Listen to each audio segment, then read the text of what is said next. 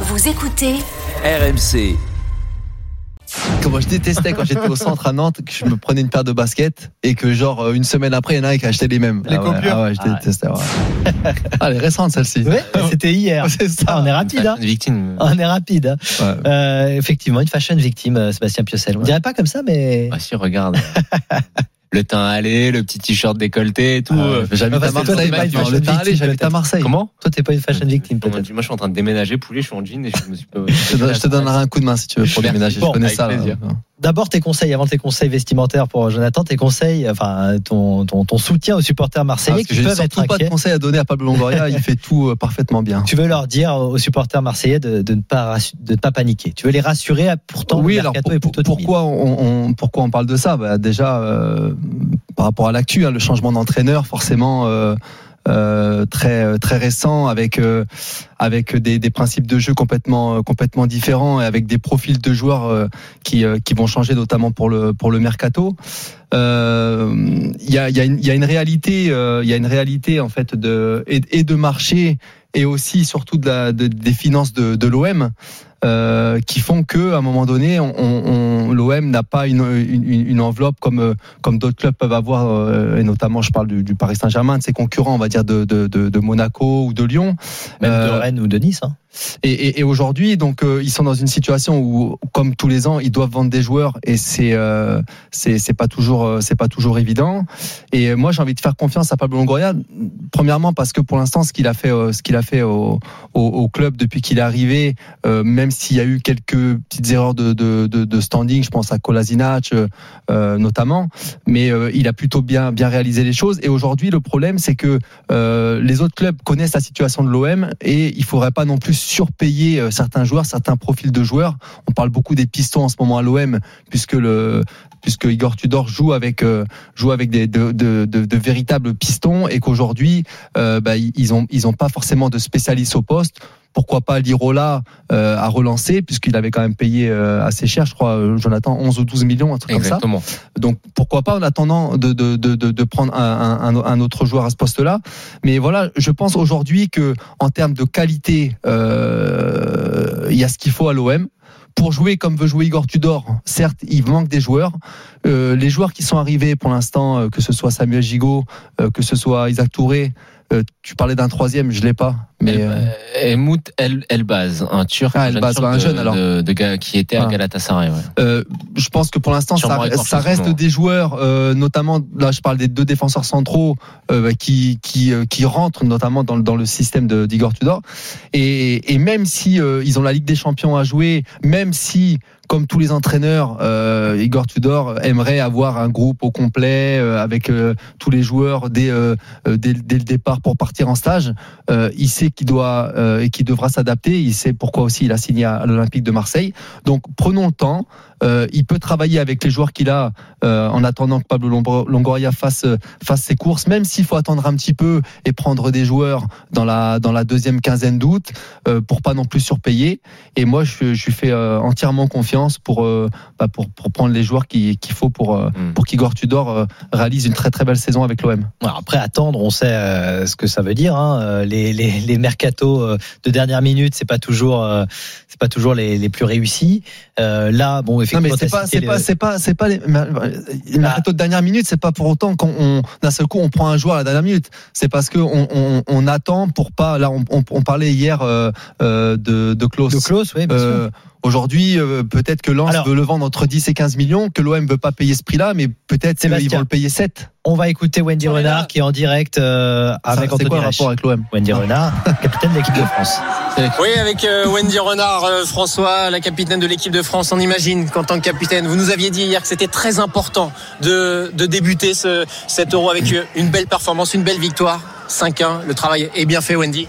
Oui, sur ce plan-là, effectivement, il est bien fait. C'est jamais facile de rentrer dans une compétition et, euh, nous l'avons bien fait ce soir. Donc euh, maintenant, sous la deuxième mi-temps, on se doit de faire beaucoup mieux euh, parce que ce n'est que le premier match et si on veut continuer à monter en pression et aller au bout, euh, on se doit de faire beaucoup mieux, de mieux maîtriser le ballon, surtout quand le score il est acquis.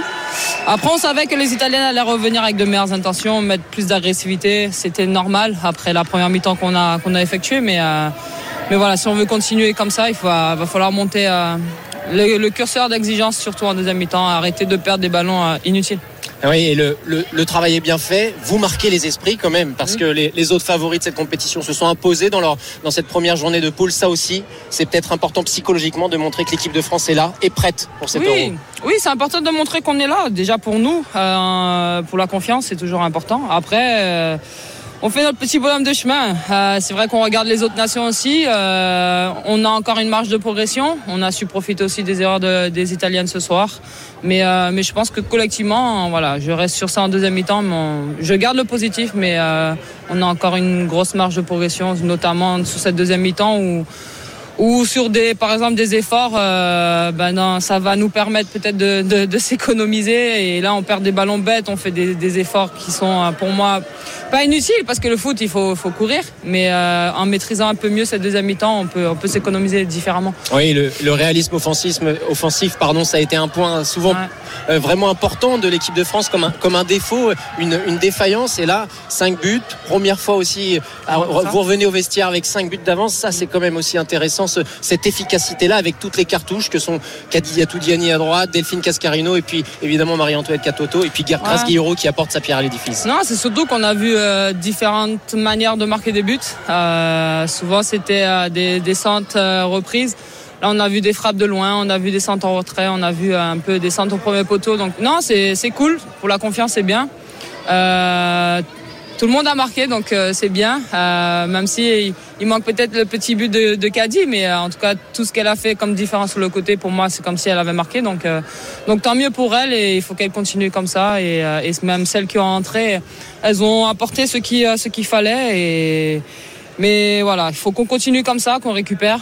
Et puis, euh, je pense contre la Belgique, ça va être un autre match aussi euh, différent. Et on n'en parle pas assez, mais Pauline Perromagnin qui Aussi, fait un, ouais. un arrêt décisif à la quatrième minute. Vous n'êtes pas très très Ouais. loin de la, de la situation. Elle est, elle est omniprésente dès le début de cet euro. Oui, c'est très important et moi je lui ai dit aussi à la mi-temps parce que à, à ce moment-là on était à 0-0 et ça peut faire euh, pencher la balance pour euh, les Italiennes. Euh, surtout c'est tout ce qu'elles aiment quand elles sont quand elles mènent au score, euh, un peu euh, garder, enfin gagner du temps, euh, faire des fautes, etc. Donc euh, Pauline elle nous fait un très bel arrêt et derrière on arrive à à marquer donc euh, donc c'est cool et euh, elle est aussi précieuse dans, dans cette victoire qu'on a qu'on a réussi aujourd'hui. Merci beaucoup, Wendy. Renard. Félicitations. Merci. Wendy Renard à 23h16 euh, sur RMC en, en direct. L'exigence de la capitaine de l'équipe de France, euh, la France qui a battu l'Italie 5 buts à 1 lors des, débuts- lors des débuts à l'Euro. Merci à Anthony Reich et, et à Jeannot Rességuier qui, qui sont sur place. On parlait de mercato de l'OM. On a entendu donc euh, Sébastien Piocel dire aux supporters de l'OM de, de ne pas paniquer. Visiblement, toi, Jonathan, tu paniques pas.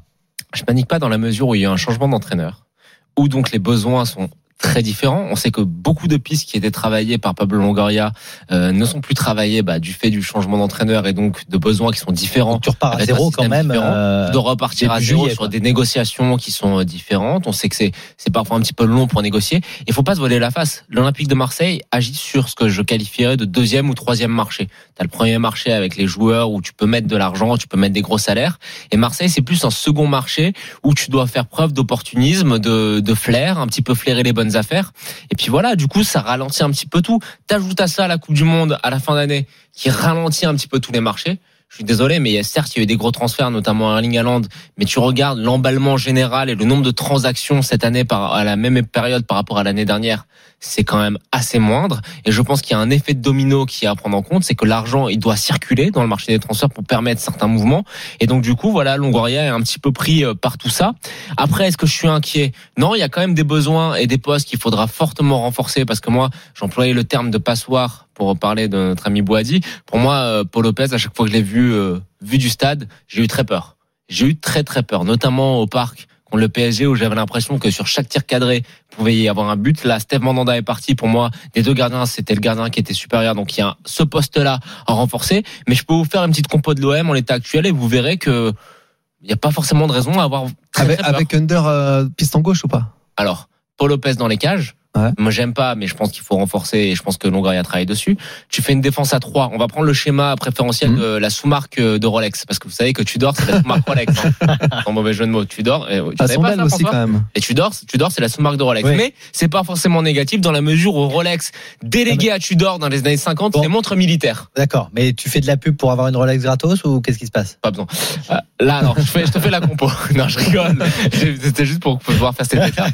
Alors, Paul Lopez dans les cages. Je vous fais une défense à flic-tac. 3 avec, je pense que Balerdi a les qualités pour évoluer en tant que libéraux. Moi, je vais prendre en compte que Longoria va pas se mettre dans la même situation qu'avec Camara et que Tchaleta Tsar ne sera plus là parce qu'il lui reste une année de contrat. Donc, une défense à 3 avec Samuel Gigot que j'ai hâte de voir à l'Olympique de Marseille, hâte de voir au Vélodrome. Ah, je pense qu'il va crever l'écran. Gigot, Balerdi, Luan Perez. Défense à 3. Sur les côtés, Lirola, c'est Under.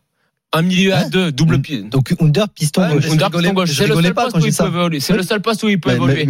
vraiment, oui. Bah ouais, et quand tu vois les joueurs qui jouaient au Hellas Vérone Ah. à ce poste-là, Mhm. euh, quand que ce soit De Paoli, Lazovic, etc., c'était des joueurs qui étaient extrêmement offensifs. Donc au milieu de terrain, Gendouzi, Rongier, c'est très bien. Tu mets les deux créateurs, parce qu'ils jouent avec deux créateurs, Payet, Gerson, derrière Arkadiusz Milik ou même Badiang ou, ou Cédric Bakambu. Je suis désolé, pour l'instant, l'effectif est correct. Après, il faut prendre en compte la donne Ligue des Champions. Pour la Ligue des Champions, ça ne suffit pas. Et Ligue 1 aussi. Parce que bon, là, ça, c'est- elle est longue la saison. Quand même. Mais pour la Ligue 1, il y a quand même beaucoup de qualité. On n'a pas énuméré les remplaçants. Je t'ai dit, là, tu vois, dans mon 11, j'ai pas mis Bemba Dieng. Enfin, j'ai pas mis euh, Dieng, j'ai pas mis Bakambu.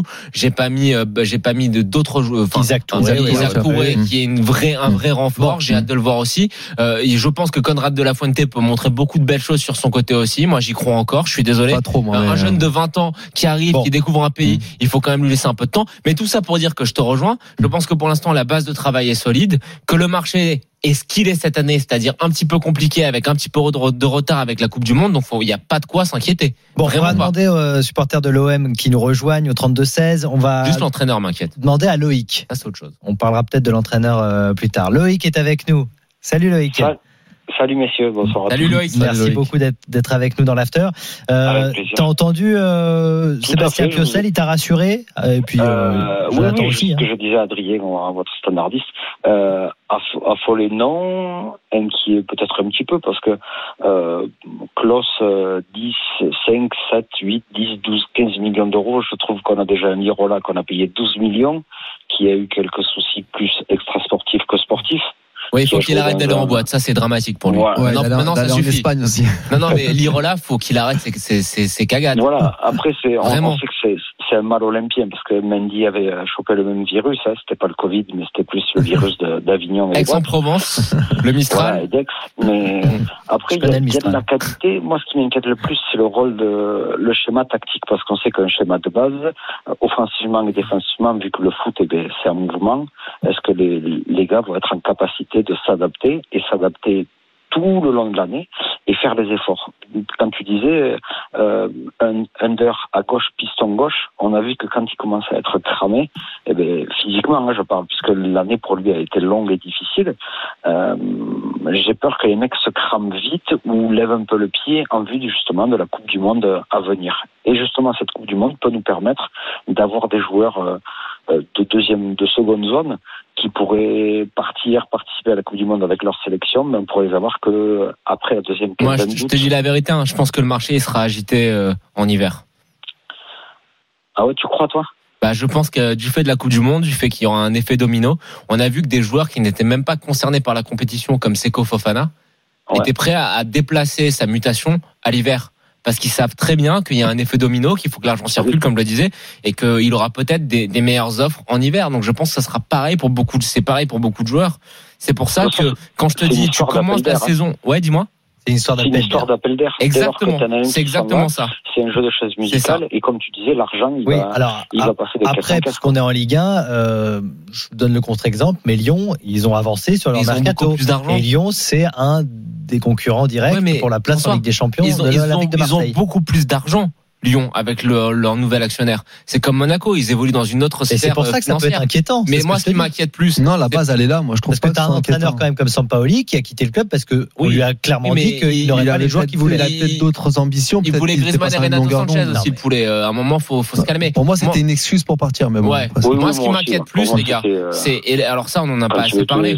Mais je suis, quoi. je suis écœuré. Et là, c'est la première euh, fausse note euh, et grosse fausse note pour moi de la part de, de Longoria.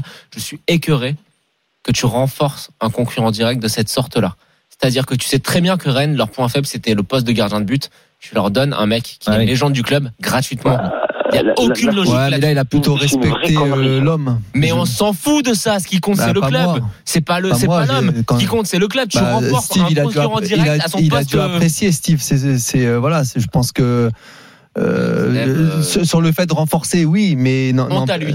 Franchement, à Steve, honte à lui. Bon, à Non, lui parce que quand je pense à un mec comme André Pierre Gignac qui est parti du club et qui n'a pas re-signé en France alors qu'il avait des offres en Oh. France, qui a été au Mexique, moi je, un, mec comme Tu André peux- Ayou qui avait des très grosses offres aussi en Ligue 1, moi je pense que Steve Mandanda, euh, Bah, si il Non, était on remplaçant, il était devenu remplaçant. non, euh, il a fait toute la fin de saison. Oui, d'accord, mais il était. euh, mais a priori, c'était reparti pour euh, pour qu'il n'y ait pas vraiment d'hierarchie. Donc il a. Bah, il a été bébête vu que le coach a Mais changé. les gars, c'est quand même là que c'est l'aider, ils sont pipés parce que tu, on dit à Mandanda, bon, ben, tu seras numéro 2 alors que tu changes de coach. Eh et que oui. Mandanda est quand même meilleur que Paul Lopez sur les, les, les quatre derniers mois de la saison. Et il n'y a pas c'est pas comparable, quoi. Bon. Donc tu te dis, euh, pour moi, c'est une histoire de masse salariale et une économie de bout de chandelle. Euh, Le Exactement. départ de Mandanda. Tu peux le tourner dans tous les sens que tu veux. Il avait un, un salaire assez lourd, mais quand c'est Mandanda, enfin, c'est pas Pipo et Banjo Après, Longoria, il en a parlé visiblement lors de la présentation de, de Tudor, si je me souviens bien, et euh, il expliquait qu'il voulait repartir pour ce débat des gardiens sur la même chose que l'an dernier, hein, donc une vraie concurrence. euh, Écoute. commandant Oui, il en a parlé peut-être a- d'être numéro un. Ouais, très bien, renforce un concurrent direct qui était très dangereux sur son point faible gratuitement. C'est Bon. très bien. Merci Loïc en tout cas. Merci, Merci, beaucoup d'être passé. reviens quand tu veux euh, dans l'after bien évidemment. Naïm à 23h25 a fait le 32-16, supporter de l'OM également. Salut Naïm. Salut l'équipe, vous allez bien Ça Naïm, va et salut. toi? Ça va très bien. Bon, euh, sur euh, ce mercato qui, qui tarde à, à se finaliser euh, pour l'Olympique de Marseille, est-ce que toi tu es inquiet? Est-ce que tu fais partie des, des supporters inquiets ou non? Non, non, non, du tout. Je rejoins plus ou moins ce qui a été, ce qui a été dit depuis le début du débat. Comme euh, Longoria l'a dit, on est sur un marché d'opportunités. Et en ce sens, on sait très bien que les, les opportunités se décantent au fil, euh, au fil des semaines. Donc, euh, il va falloir être patient. Je pense que un profil comme Jonathan Klaus, ça, ça rentre justement dans ce profil de joueur euh, que l'on peut attirer, qui reste sur une deux saisons plutôt plutôt positives et donc sur une pente ascendante. Maintenant, voilà, euh, des joueurs Il a confirmés. fait des belles saisons en Allemagne aussi. Hein. Alors, si tu, si, si tu le dis, Hmm. je ne l'ai pas forcément suivi quand, quand il était en Allemagne. Armin Mais, euh, mais voilà, bon. de toute façon, on, on ne pourra pas miser sur des joueurs confirmés de Ligue des Champions qui sont dans la force de l'âge. Ces joueurs-là sont beaucoup trop chers pour l'OM. Attends, Donc, attends, Naïm, juste coupe avant que tu laissé la parole. Je pense que tu Ouais. peux attirer ce genre de joueurs, mais en fin de marché. Des, des joueurs qui sont dans la force de l'âge, qui ont, qui ont des références en Ligue des Champions, ça me paraît compliqué. Alors dans la force de l'âge, mais des joueurs à relancer qui ont eu une ou deux saisons compliquées, mais qui ont l'expérience de Ligue des Champions, je pense que ce, ce profil-là et qui a- ont besoin de temps de jeu vis-à-vis de la Coupe du Monde qui arrive, je pense que tu peux les avoir en fin de marché. Il y a la Coupe du Monde qui est en, en, en décembre, enfin en fin d'année. Mhm. Tu- Il y a des joueurs qui vont se rendre compte que leur situation est compliquée. On a vu déjà à Tottenham. je te- C'est un exemple. Hein, je te dis pas que ces joueurs vont signer à l'OM, mais des joueurs Mhm. comme Dombele et euh, Celso. Lo Celso ont été écartés du groupe. Tu vois, je pense qu'il faut un petit peu attendre et que tu vas te rendre compte. Certains joueurs internationaux et potentiellement euh, qui potentiellement peuvent faire la, la Coupe du Monde vont se rendre compte que c'est bien d'aller dans un club comme l'OM qui offre une exposition en Ligue des Champions, du Oui. temps de jeu en vue Oui. de la Coupe du Monde. Je suis, je suis- je suis totalement d'accord avec toi, Jonathan, mais quand tu parles de joueurs à relancer, la notion de pari revient au centre du débat. Donc, du coup, on est sur des paris. On n'est pas sur des joueurs sur lesquels tu auras des garanties pour aller en Ligue des Champions. Maintenant, l'OM n'a pas le choix. C'était ça, c'était sur sur le point euh, du mercato. Maintenant, juste sur euh, ce qu'a dit Sébastien, il y a y a quelque chose euh, sur lequel je n'étais pas vraiment d'accord quand tu disais que l'effectif déjà euh, en place était déjà un effectif euh, plutôt solide.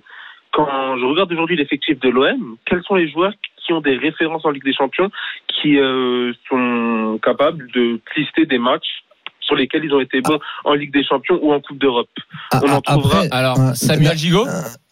Non mais juste Ouais, après Payet. on a l'impression qu'on est le Paris Saint-Germain, c'est-à-dire que là on se fixe la Ligue des Champions. Alors oui, il faut euh, euh, avant tout faire un, un bon championnat, c'est-à-dire se qualifier pour une Coupe d'Europe, éventuellement la Ligue des important. Champions, et et et, et, et pas faire de la figuration en Ligue des Champions, c'est pas la gagner. Donc euh, là, moi, je parlais plutôt des joueurs qui étaient en place. On a fait, enfin, c'est Jonathan qui a, qui a- qui a monté une équipe là, avec le- l'effectif actuel des joueurs qui étaient euh, qui étaient là. Bien sûr que ça suffit pas. Tu perds euh, Ça, ça tu suffit perds pas, ça suffit pas. Attention, quand on parle de Ligue des Champions, Voilà. la Ligue des Champions, ça commence, euh, il me semble, la première semaine de septembre. Donc dans deux mois, on est d'accord. Il y a le temps. hein. Oui. Donc il y a- il reste, il reste du temps. Moi, je parlais de l'effectif actuel en termes de qualité. On a fait une équipe, Jonathan a fait une équipe et j'aurais fait quasiment la, la même. Bien sûr que d'ici là, il va y avoir des arrivées, mais je Eh trouvais que le, le socle était plutôt intéressant. Bien sûr qu'après, sur euh, la spécificité du système euh, mis en place par, euh, par Tudor, il va falloir des joueurs vraiment au poste. On parlait, euh, il y avait éventuellement peut-être Nuno Tavares, peut-être en prêt, même s'il a fait une saison moyenne à Arsenal. Mais, Mais, oui. mais je trouve que les joueurs en qualité qui restent pour l'instant à l'OM sont plutôt intéressants Et, on, va, travailler. on va ajouter un truc, François, pour te répondre. Avec ce système-là, le départ de l'autre là euh, à Birmingham, c'est pas si grave que ça hein, au final, hein. Parce que son poste n'existe pas dans le schéma de Tudor. Camara, tu veux dire. Je sais pas. En disant Mais le départ du machin, là, Oui, oui, parce que euh, tu on es est- Mais Lirola, va se retrouver. Non là. mais les gars, son poste n'existe pas dans le schéma de Tudor. Et c'était la plus grosse perte. Tu peux le mettre au milieu de terrain, euh, Bah, Gendouzi, d'un Rongier, c'est pas dégueulasse, d'un- Oui, côté La, vraie perte, c'est Saliba. C'est Saliba. C'est Gigot qui le remplace. Et moi, je vous dis, Gigot, c'est un très bon joueur. je suis très content qu'il arrive à Marseille. Bon, alors vous avez été rassurant. Merci beaucoup Naïm d'être passé dans l'after. Tu reviens quand tu veux Naïm. Merci beaucoup. Euh, dans un instant, on va parler euh, du Paris Saint-Germain et de son trio d'attaque. Messi, Neymar, Mbappé. Il y a quelques infos à vous donner sur la préparation de Kylian Mbappé qui est attendu demain à l'entraînement au Paris Saint-Germain. Est-ce que c'est la bonne saison, la saison 2 de ce trio? Est-ce que c'est la bonne euh, avec cette préparation à venir avec la Coupe du Monde au bout? On en parle avec vous, supporter du PSG au 32-16. À tout de suite. RMC jusqu'à minuit. L'after foot.